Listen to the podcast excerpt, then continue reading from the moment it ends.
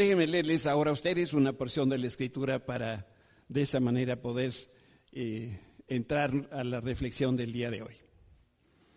La autora de los Hebreos capítulo 4 dice, Jesucristo nuestro sumo sacerdote puede compadecerse de nuestra debilidad, porque Él también estuvo sometido a las mismas pruebas que nosotros, solo que Él jamás pecó.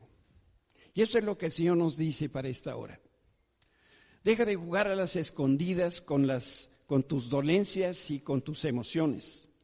¿Acaso no sabes que estoy profundamente interesado en cada parte de ti? Tus enfermedades, tu dolor, tus emociones no son demasiado para mí. Yo lo puedo manejar. De hecho, quiero estar profundamente involucrado en cada centímetro de ti. El muro que has levantado en tu corazón los muros que crees que te protegen de ser herido, sí, esos muros también impiden que yo me acerque más a ti. Es hora de que los dejes caer. No tengo temor de tu dolor ni te haré daño, dice el Señor. Te veo a ti, te conozco y quiero estar más cerca de ti que el aire que te rodea. Deja de jugar a las escondidas y déjame ver todo de ti. Déjame curarte todo. Déjame encontrarte en los lugares profundos de ti, en especial en los que más me necesitas. No soy un Dios que no pueda compadecerse de ti en este tiempo de sufrimiento y emociones. Cuando caminé sobre la tierra, yo lloré, reí y también me enojé. Mi hijo, mi hija, déjame hoy entrar a tu vida. Quiero tener acceso a toda tu persona en el nombre de Cristo Jesús. Amén. Esta mañana yo quisiera que pusiéramos nosotros atención en, un tema que es central en este tiempo, y eso tiene que ver con la salud. Yo escuché de un predicador que compartió un mensaje a la congregación, a su congregación, y cuando terminó la reunión, Muchas personas eh, lo felicitaron por esa brillante exposición de la palabra de Dios. Al domingo siguiente repitió la misma predicación y en esta ocasión los congregantes que se acercaron para felicitarle fueron menos. Sin embargo, todos reconocían que la segunda vuelta pudieron entender mejor el mensaje. Vino el tercer domingo y predicó lo mismo. El cuarto, el quinto y el sexto domingo compartió el mismo mensaje. Y entonces el equipo de ministros ya empezó a preocuparse y entonces le preguntaron al pastor, ¿por qué estás repitiendo la misma enseñanza? Y su respuesta fue sencilla, pero muy elocuente. Tengo que predicarles lo mismo porque no veo ningún cambio en ustedes. Eso le dijo el pastor a su congregación. De ninguna manera. Yo quiero que ustedes crean que yo pienso así de ustedes. Yo veo cuánto han cambiado. Pero a lo mejor necesitamos cambiar todos un poquito más. Yo no sé si, si tú estás consciente que Dios espera una respuesta de todo lo que Él nos ha dicho no lo del domingo pasado o lo de este domingo, sino lo que nos dijo el Señor todo el tiempo, desde que nosotros lo conocemos. Y lo peor que nosotros podríamos hacer es simplemente adicionar o anexar las enseñanzas del Señor a la manera como hemos venido viviendo. Lo que el Señor nos habla no lo debemos de sumar o, adherir, sino que su mensaje sustituye todo lo demás. Cada vez que Dios nos habla, borremos todo lo anterior y empezamos con algo nuevo. En una palabra, Dios quiere que cambiemos. Ah, cómo nos cuesta trabajo cambiar. Pero la palabra de Dios es esta, para nosotros ese día. Dios quiere que cambies. Dios quiere que yo cambie. El Señor nos llamó a ser parte de su reino. Y esto significa que Dios quiere que nosotros vivamos a su manera y que no sigamos nosotros queriendo vivir a nuestra manera. No es su intención que agreguemos sus enseñanzas a nuestro conocimiento. No, nada de lo que nosotros podemos aportar como conocimiento y experiencia nos sirve, sino lo que tenemos que tener fresco cada día es la palabra de Dios compartida. Si tú has venido a este lugar, si tú que me estás escuchando en la televisión, en red nacional e internacional, Dios quiere que tú también cambies ahí en tu casa. Y que cambies tu manera de pensar y que hoy lo que vas a recibir lo apliques a tu vida. Vamos a leer una porción de la escritura que está en el Evangelio de Lucas. Y dice, tiempo después, de, al salir de la ciudad, Jesús vio a un cobrador de impuestos llamado Leví, sentado en la cabina de cobrador, dice la reina Valera, sentado en la mesa donde cobraba. Sígueme y sé mi discípulo, le dijo Jesús. Entonces Leví se levantó, dejó todo y lo siguió.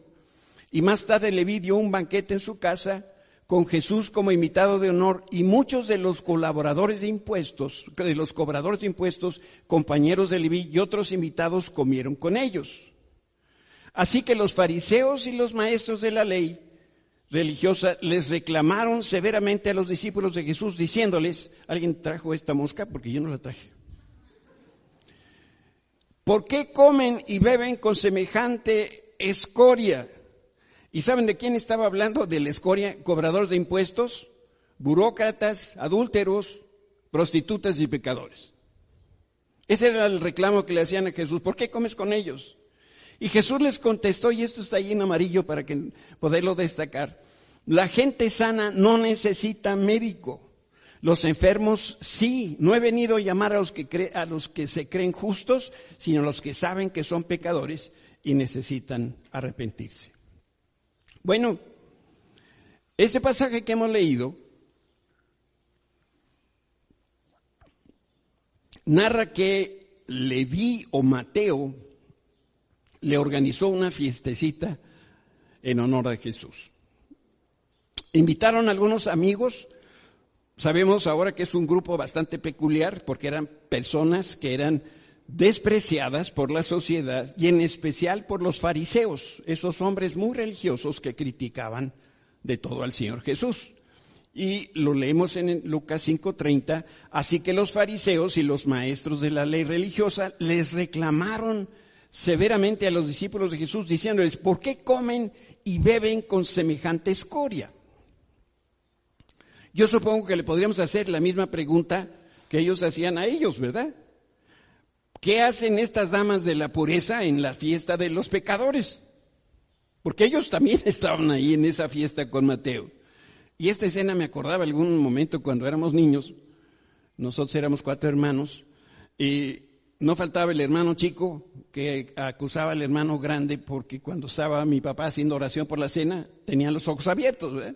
Entonces, típico, papá, mi hermano tuvo los ojos abiertos. ¿Y qué le decía el papá? ¿Y tú? ¿Cómo sabes? ¿No?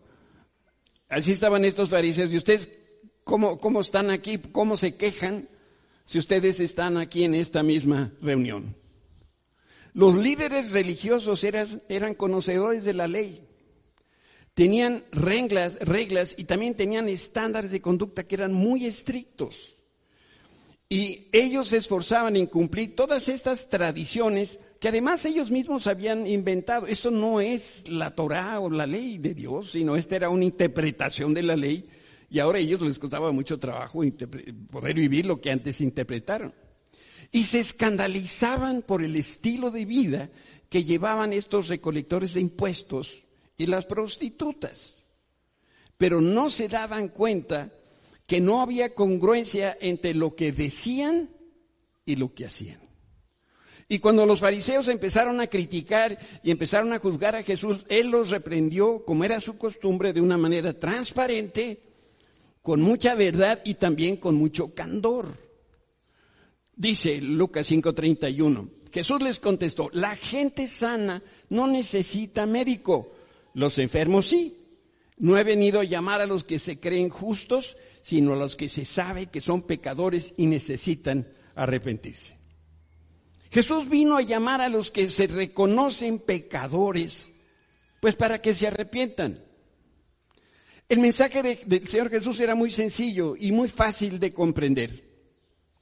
Hay personas que están sanas y otras que están enfermas. Y podemos estar enfermos en lo físico, emocional o en lo espiritual. Hay muchos que están enfermos que no se dan cuenta de su condición. Pero por el otro lado hay enfermos que sí se dan cuenta de su gravedad y no hacen nada. Y entonces lo que les decía el Señor Jesús es, yo vine a sanar a los pecadores, a los que admiten su enfermedad y reconocen que necesitan médicos. A estos he venido yo. Y el Señor reconocía que los enfermos habían hecho su mejor esfuerzo por sanar, pero no lo habían conseguido. Entonces, era muy claro el mensaje de Jesús, muy fácil de entender y este mismo mensaje es de verdad importante para nosotros y tomemos nota de ello. Desde mi perspectiva, los únicos enfermos que sanan son los que están dispuestos a admitir y a confesar que están mal.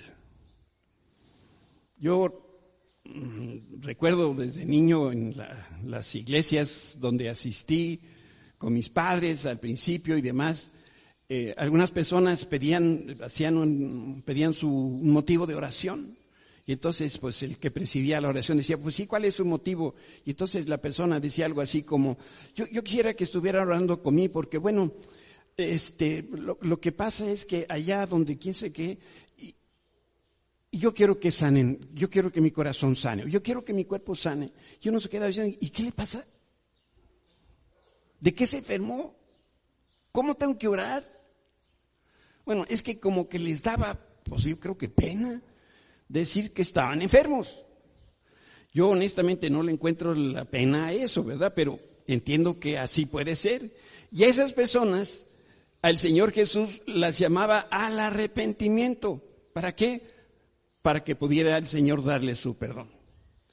Por eso cuando nosotros escuchamos la palabra de Dios, es como cuando el médico hace una serie de preguntas, ¿verdad? Vamos al médico y entonces nos empieza a preguntar cómo nos sentimos, que si en la familia hay quien tiene tal más cual este, enfermedad, porque está buscando datos para poder hacer un pronóstico, un diagnóstico.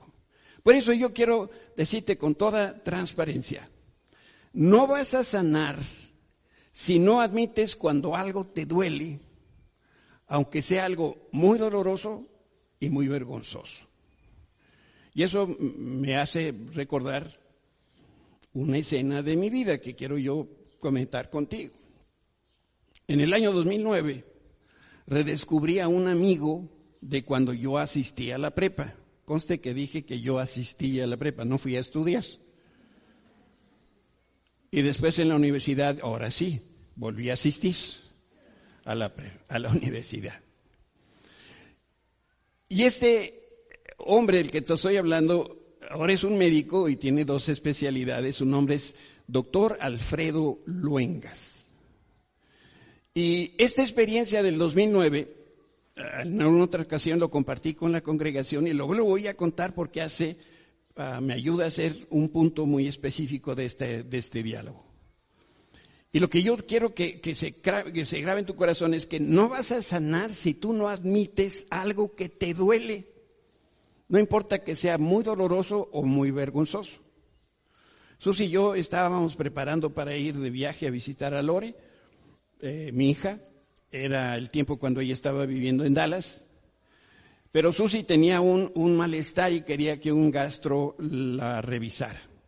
Y entonces me acordé que recién había redescubierto a mi amigo Alfredo. Y entonces lo fuimos a visitar. Terminó de, revisar a Susi y, entonces yo le comenté al doctor que yo también tenía un malestar. Él como que me vio a los ojos y me dio, me pidió que describiera qué me pasaba. y tengo que decirles que era uno de esos temas penosos incómodos y muy dolorosos. El doctor pidió que me acostara porque me quería revisar. Yo no sé si te dije que también mi amigo Alfredo era proctólogo. Cuando uno se enferma de, la procta, por ahí va la palabra el proctólogo. Así que con toda la vergüenza me revisó, ubicó el mal y me dijo justo lo que yo no quería escuchar. De inmediato yo pensé, seguramente me, va a recetar un medicamento o me va a dar una pomadita, ya sabes, para la, por eso de la colitis o lo que sea. Y entonces anunció que mi mal no se resolvía con medicamento, sino necesitaba quitarse con un bisturí. Bueno, sin darme la oportunidad siquiera para orar, este hombre sacó una aguja tamaño arpón de ballena.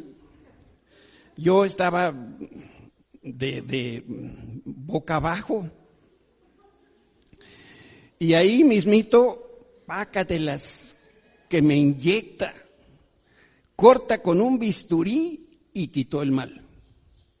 Y todavía estaba yo ahí adolorido y avergonzado y, mi esposa le dice, oye doctor, ya que estás en eso, ¿no le podías de una vez checar la próstata, los niveles del motor y a ver si trae aceite en la transmisión? Entonces, dos vergüenzas pasé ese día. Ah, hablando en serio, el doctor nos dijo que si yo no hubiera hablado a tiempo, lo más probable es que este problema se hubiera agravado y nos hubiéramos tenido que regresar del viaje y entonces me hubiera tenido que operar de urgencia. Y ahí es donde estos problemas realmente son graves. Recuerda, no vas a sanar si no admites cuando algo te duele, no importa que sea penoso o muy doloroso. Entonces, esta palabra de, este día es especial para aquellos que necesitan sanidad.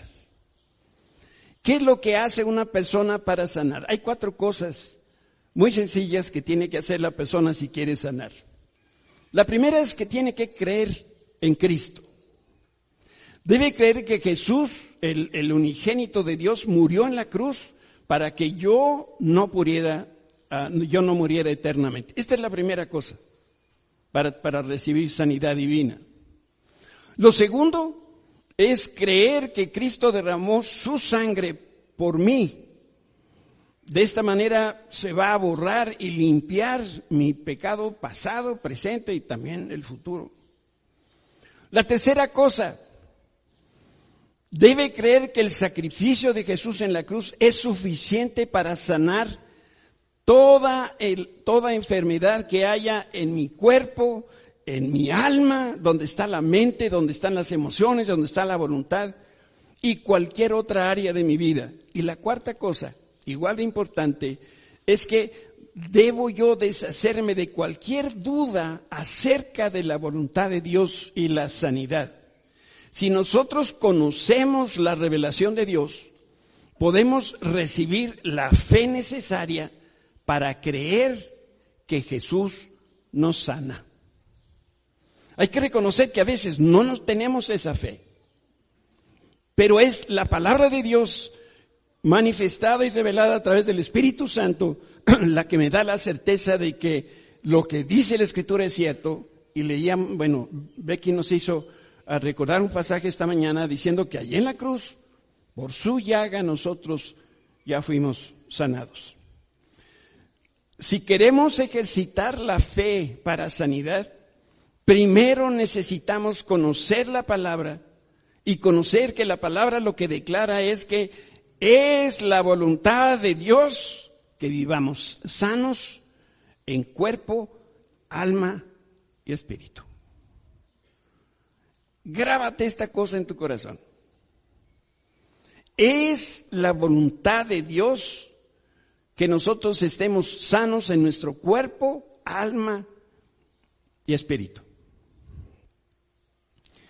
Por eso en esta hora yo te invito a, que meditemos en la escritura y que sea de verdad el Espíritu Santo el que venga a aclarar toda duda respecto a qué es la voluntad de Dios y la salud. Porque en el instante que nosotros conocemos y recibimos las promesas de Dios, cualquier incertidumbre, cualquier duda debe, debe desaparecer. Y cuando la duda desaparece, entonces le damos oportunidad a la fe, esa fe que se necesita para ser sanos. ¿Qué tanta fe se necesita?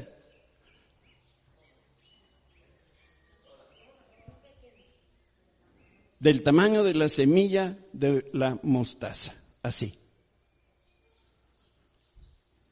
Lo cual quiere decir que en muchas ocasiones ni siquiera tenemos esa cantidad de fe. ¿Por qué? Porque tenemos dudas si es o no la voluntad de Dios que nosotros sanemos. Entonces, cada promesa de Dios es una revelación de lo que Él desea hacer a nuestro favor. Por eso conocer la voluntad de Dios es lo mismo que establecer nuestra fe, nuestra fe sobre una roca sólida es que aquí es donde yo me amparo para poder creer lo que Dios está diciendo. Y para que nosotros nos apropiemos de las promesas de Dios, debemos, por un lado, conocer y del otro lado, del otro lado tenemos que actuar sobre la palabra de Dios.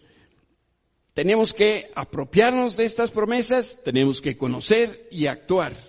Porque dice la escritura que así que la fe viene por oír es decir, por oír las buenas noticias acerca de Cristo.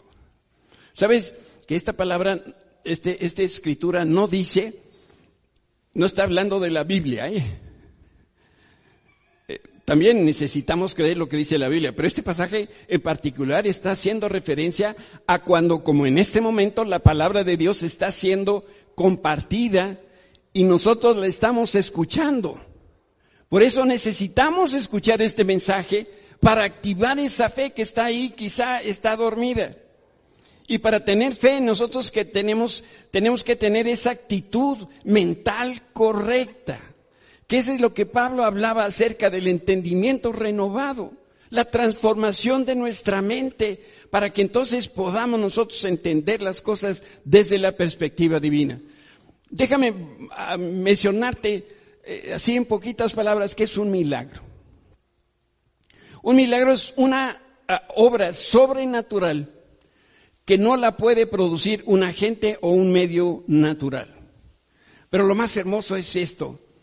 La palabra milagro en griegos es dunamis. ¿Y sabes de, qué, de, esta palabra qué otras salen al español? La palabra dinamita. Wow. Un milagro es dinamita pura. Por eso cuando estas cosas suceden, trastorna por completo nuestra, nuestra vida.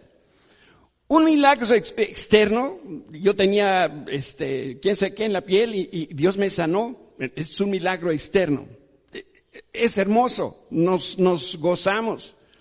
Pero cuando el milagro es interno, produce algo tan especial, porque entonces la persona tiene asombro, porque todo lo que nos pasa en el interior tiene trascendencia eterna.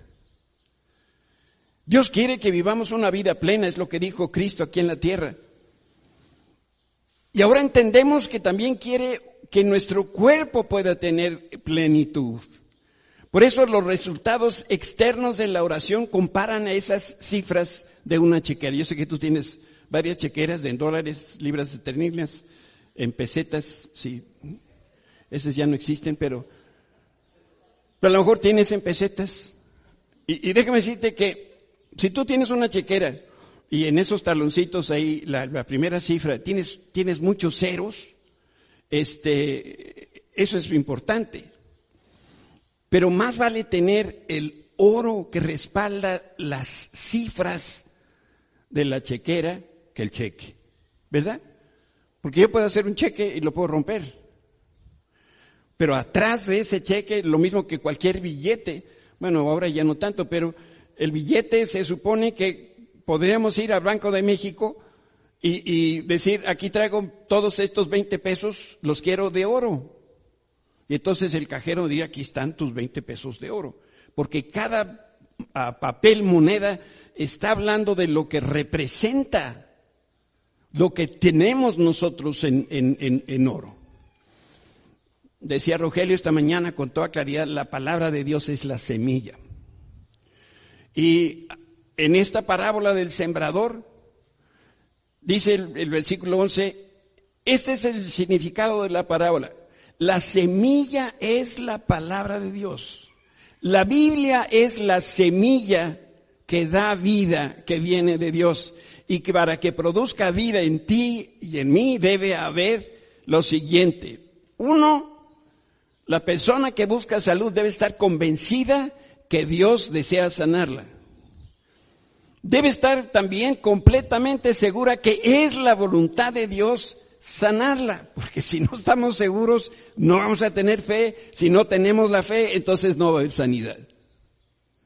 La segunda cosa, igual de importante, la convicción de sanidad la obtengo de la palabra de Dios, que es la semilla de Dios. Y entonces ahí está la revelación del Espíritu Santo que produce fe en mí. Esa convicción de que voy a ser sano que Dios está sanando mi cuerpo. Decía Rogelio que nosotros no entendemos muchas cosas del campo y es cierto. Pero mira, es imposible que un agricultor tenga fe que va a recoger una gran cosecha si primero no siembra la semilla en el campo de cultivo. Este es el asunto, que la voluntad de Dios en la agricultura es, eh, y en nuestra vida es algo muy sencillo. Primero se debe sembrar la semilla y entonces después recogemos el fruto. Primero se debe conocer la voluntad de Dios y después podemos caminar en sus promesas. ¿Qué es la voluntad de Dios y la sanidad? que seamos sanos. Entonces, no les dé pena. Es la voluntad de Dios que estemos sanos. Jesús lo dijo de esta manera. Y conocerán la verdad y la verdad los va a hacer a ustedes libres. ¿Cuál verdad? La verdad de la palabra de Dios lo que estamos aprendiendo que la verdad de la palabra de Dios dice que es la voluntad de Dios que seamos, que estemos sanos. Y entonces nosotros tenemos que creerlo y esto es lo que nos va a hacer libres y nos va a dar la sanidad. Somos libres de la enfermedad, entonces cuando conocemos la verdad de Dios, y lo que dice la palabra de Dios y entonces sabemos que todo lo que Dios hace lo hace conforme a su palabra. Absolutamente todo. Y este es uno de los salmos que, que nosotros debemos subrayarlo, eh, debemos tenerlo por ahí en la casa, que nos recuerde lo que dice la escritura en el Salmo 107. Eh, dice, Dios envió su palabra y ¿qué pasó? Y lo sanó. Esto, esto hasta yo lo entiendo. Dios envía su palabra y ¿qué produce? Sanidad. Parece muy sencillo, ¿verdad? Pues es que es muy sencillo. Nosotros, lo que pasa es que no lo creemos. Dicen por ahí que es demasiado bueno para ser cierto. Pues sí. Así es Dios, demasiado bueno para ser cierto. Y si nosotros creemos lo que Dios dice, entonces eso se hace una realidad en nuestra vida. Porque todo lo que Dios hace lo hace en fe y lo hace en fidelidad a su palabra y a sus promesas. Por eso, cada persona que necesita salud debe saber y estar convencida que es la voluntad de Dios que Dios sane. Y el conocimiento de esta verdad es una revelación personal. Yo no puedo vivir de la revelación que Dios le da a mi esposa. Yo necesito tener la revelación. Dios me tiene que dar a mí ese convencimiento que es su voluntad, que yo esté sano. Y en ese momento entonces se siembra la semilla de vida en mi corazón, en mi mente, y esa verdad ha quedado ya plantada porque yo ahora la conozco, la recibo y tengo fe o confío en ella de todo corazón. Nadie puede entonces decir que la fe que el Señor nos ha dado es insuficiente, porque ahora sabemos que es su voluntad. Y Dios hoy nos está revelando esta cosa tan hermosa y tan sencillo. Si lo tomamos a partir de la salvación, ningún pecador se convierte en hijo de Dios hasta que conoce la voluntad de Dios que es salvarlo. ¿Es verdad que esto es cierto? Bueno, de la misma manera, ningún enfermo sana hasta que conoce que la voluntad de Dios es sanarlo. La palabra salud y salvación son intercambiables. Son prácticamente lo mismo. Lo que sana el cuerpo, el alma y las demás áreas de la vida es Dios y su palabra que ha sido sembrada, irrigada y la que nosotros ahora creemos sin dudar. Y esta es la semilla y para que pueda producir buena cosecha, tiene que ser sembrada, tiene que permanecer sembrada, decía Rogelio, en buena tierra y ser continuamente nutrida. Y entonces va a producir fruto. Nadie puede decir que tiene fe que el Señor lo va a sanar si no conoce su voluntad. Y nadie puede conocer la voluntad de Dios si Dios no se la revela. No es un juego de palabras. Estamos tratando de, escarbar en esto para poder desprender esa verdad que nos va a hacer la diferencia en nuestra vida. Y es lo mismo en el plano natural. El agricultor no puede decir, yo creo que Dios me va a dar una cosecha si primero no trabajó la tierra, sembró la semilla, irrigó, la nutre y la está cuidando. Y entonces con toda esa seguridad puede decir, Dios me dará una gran cosecha. ¿Cómo sabe el agricultor que una vez que hizo eso, el Señor le va a dar una gran cosecha? ¿La ve? Dime si o no, ¿la ve? No, no la ve. Pero Él sabe lo que hizo. Si nosotros sabemos lo que dice la Escritura, si creemos que es la voluntad que Dios, de Dios que yo estoy sano, eso va a suceder. Esta es la parte que a nosotros nos corresponde. Mira, Dios no puede salvar a una persona si ella no conoce qué es la voluntad de Dios acerca de la vida eterna. Y bueno, ¿qué es lo que la Biblia nos dice acerca de esto? Que la salvación se recibe por fe que la salvación es el resultado de la gracia de Dios y de que nosotros tengamos la fe en su voluntad, que es que nosotros seamos salvos. Por eso les decía, salvación y sanidad son dos pensamientos que caminan de la mano y cuando Dios salva, también Dios sana. ¿Sabían ustedes que cada vez que el Señor Jesús en el Nuevo Testamento sanó, salvó también. Y cada vez que el Señor salvó, ¿qué cosa? También sanó. Levante la mano todos los salvos. Ahora, no bajen la mano. Ahora levante la mano todos los sanos con la otra. Ay, nanita, la levanto, no la levanto. Es que traigo un dolor acá es que esto es crónico degenerativo. Es que los análisis dicen que... Y entonces nosotros no creemos. Hablando de, lo, que dice la escritura. Marcos 5, 34. Fíjate. Y él le dijo, hija, estaba hablando de la hija de Jairo, tu fe te ha hecho salva y luego viene esta instrucción, ve en paz y queda sana de tu azote. ¿O a qué fue el Señor entonces con esta criatura? ¿La fue a salvar o la fue a sanar? la fue a sanar. Pero Dios hace siempre una obra completa y también la salvó.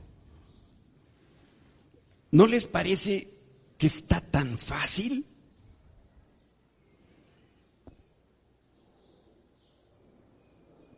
Déjenme moverme porque este, voy a caminar un poquito más a prisa. Hazme un favor, sobrinote. Transparencia número 47. Es que de verlos aquí me da emoción y quiero seguirlos teniendo aquí, pero se me olvida que alguien por acá me está tomando el tiempo. Que dicho de paso, este, ya hay una edad, le decía yo Rogelio, donde los hijos empiezan a regañar a los papás. Espero que nunca lleguen a esa edad. Y entonces el, el, lunes es el día que nos vemos a comer y entonces con tanta dulzura se acercó mi hijo y dice, papá, estuviste abrazando a tanta gente y demás y hasta besando te me vas al laboratorio a checar tus niveles, no vaya a ser que traigas ahí pulgas o no sé qué. ¿Y qué creen que hicieron los papás? Obedecimos como los meros machos. Ya tenemos resultados. No sabemos qué dicen, pero ya nos hicimos la prueba.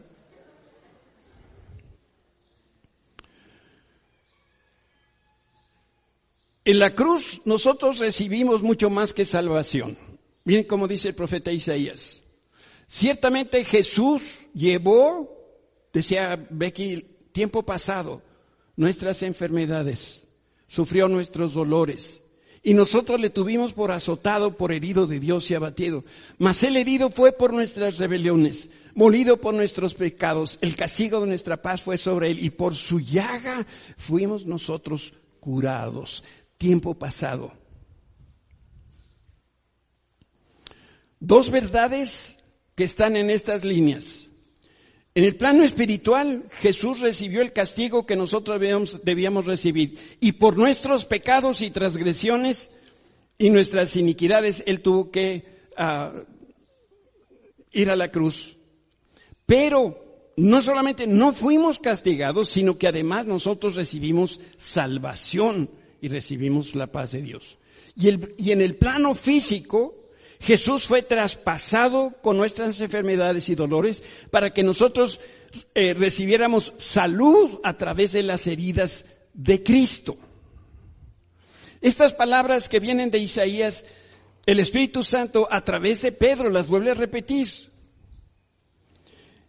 Quien Jesús llevó tiempo pasado él mismo nuestros pecados en su cuerpo sobre el madero para que nosotros, estando muertos a los pecados, vivamos a la justicia por cuya herida fuisteis sanados. ¿Dónde estás, Marquini? Es que cuenta, ayúdame acá, por favor.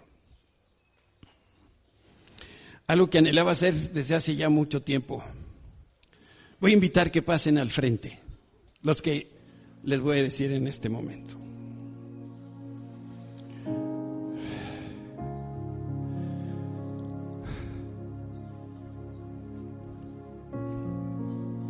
Yo veo la lista de oración y veo tantas personas en nuestra congregación enfermas. Y me duele.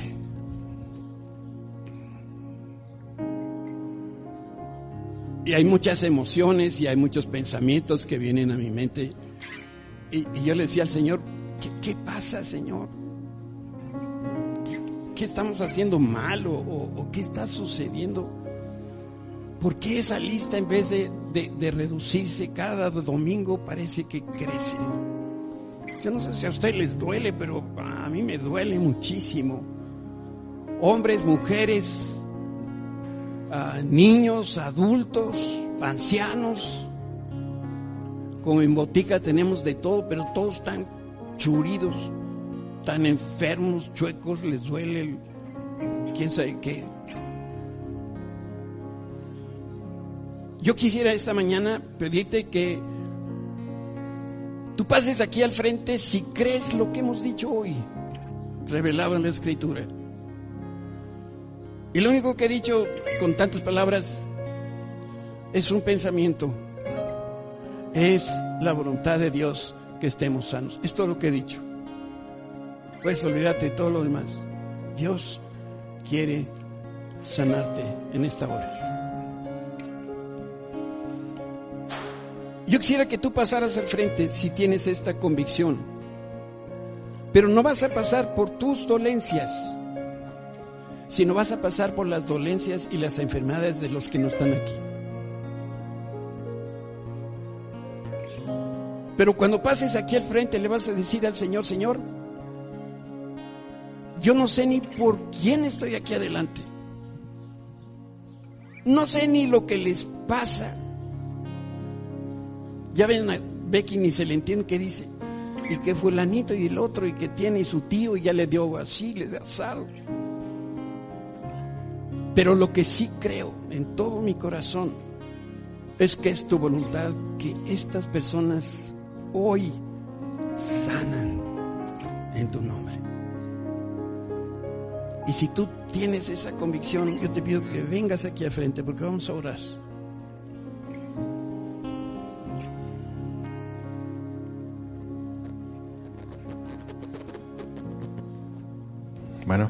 Les pido favor que nada más no nos amontonemos, ¿no? No es necesario que estén aquí enfrente, estén enfrente, ¿no? Ahí a lo mejor está, está bien. Pedro dijo, Jesús llevó nuestros pecados en su cuerpo sobre el madero para que nosotros, estando muertos a los pecados, vivamos a la justicia, por cuya herida, por la herida de Jesús, fuiste ya sanado. Levanta tus manos, cierra tus ojos. Porque estás llevando en este momento en tus hombros a muchas personas que están en nuestra lista de oración. Y muchas otras que no están en nuestra lista de oración, que necesitan intercesión, creyendo esta sencilla palabra que Jesús ya llevó nuestras enfermedades la de todos. Y yo en el nombre y en la autoridad de Jesús declaro estas bendiciones sobre tu vida. Jesús llevó nuestras enfermedades y cargó nuestros dolores. Él fue golpeado, afligido, traspasado en sus manos, pies, cabeza y costado por nuestros pecados. Fue molido por nuestra maldad. Jesús se hizo enfermedad por nuestra enfermedad y sufrió dolores inenarrables en nuestro lugar. Lo que hizo Jesús en la cruz y en esos tres días y noches de dolor, lo hizo voluntariamente y lo hizo por nosotros. Jesús llevó el castigo que debíamos llevar y a cambio nos dio su paz. Por sus llagas y por sus heridas, hoy estamos sanos. Di con tus palabras, hoy estoy sano. Las personas por las cuales estoy orando en esta hora son sanos. Sano por completo nuestro espíritu, alma y cuerpo. Jesús nos sanó totalmente. Nosotros éramos ovejas descarriadas que deambulábamos por los caminos que nosotros mismos escogimos y habíamos rechazado la justicia de Dios. Pero el Padre tomó todas nuestras iniquidades, las colocó en los hombros de Jesús, su Hijo. Y ahora no hay nada que nos pueda separar del amor de Dios, ni tribulación, ni angustia, ni persecución, ni hambre, ni desnudez, ni peligro, ni espada, ni ninguna enfermedad. La enfermedad no nos separa del amor de Dios. La enfermedad no nos separa, Señor, de tu voluntad perfecta y agradable que es que estemos sanos. Antes, en todas estas cosas, Señor, somos más que vencedores por medio de Jesús que sana mi cuerpo, mi alma y mi espíritu. En el nombre de Cristo Jesús lo declaro hecho. Amén.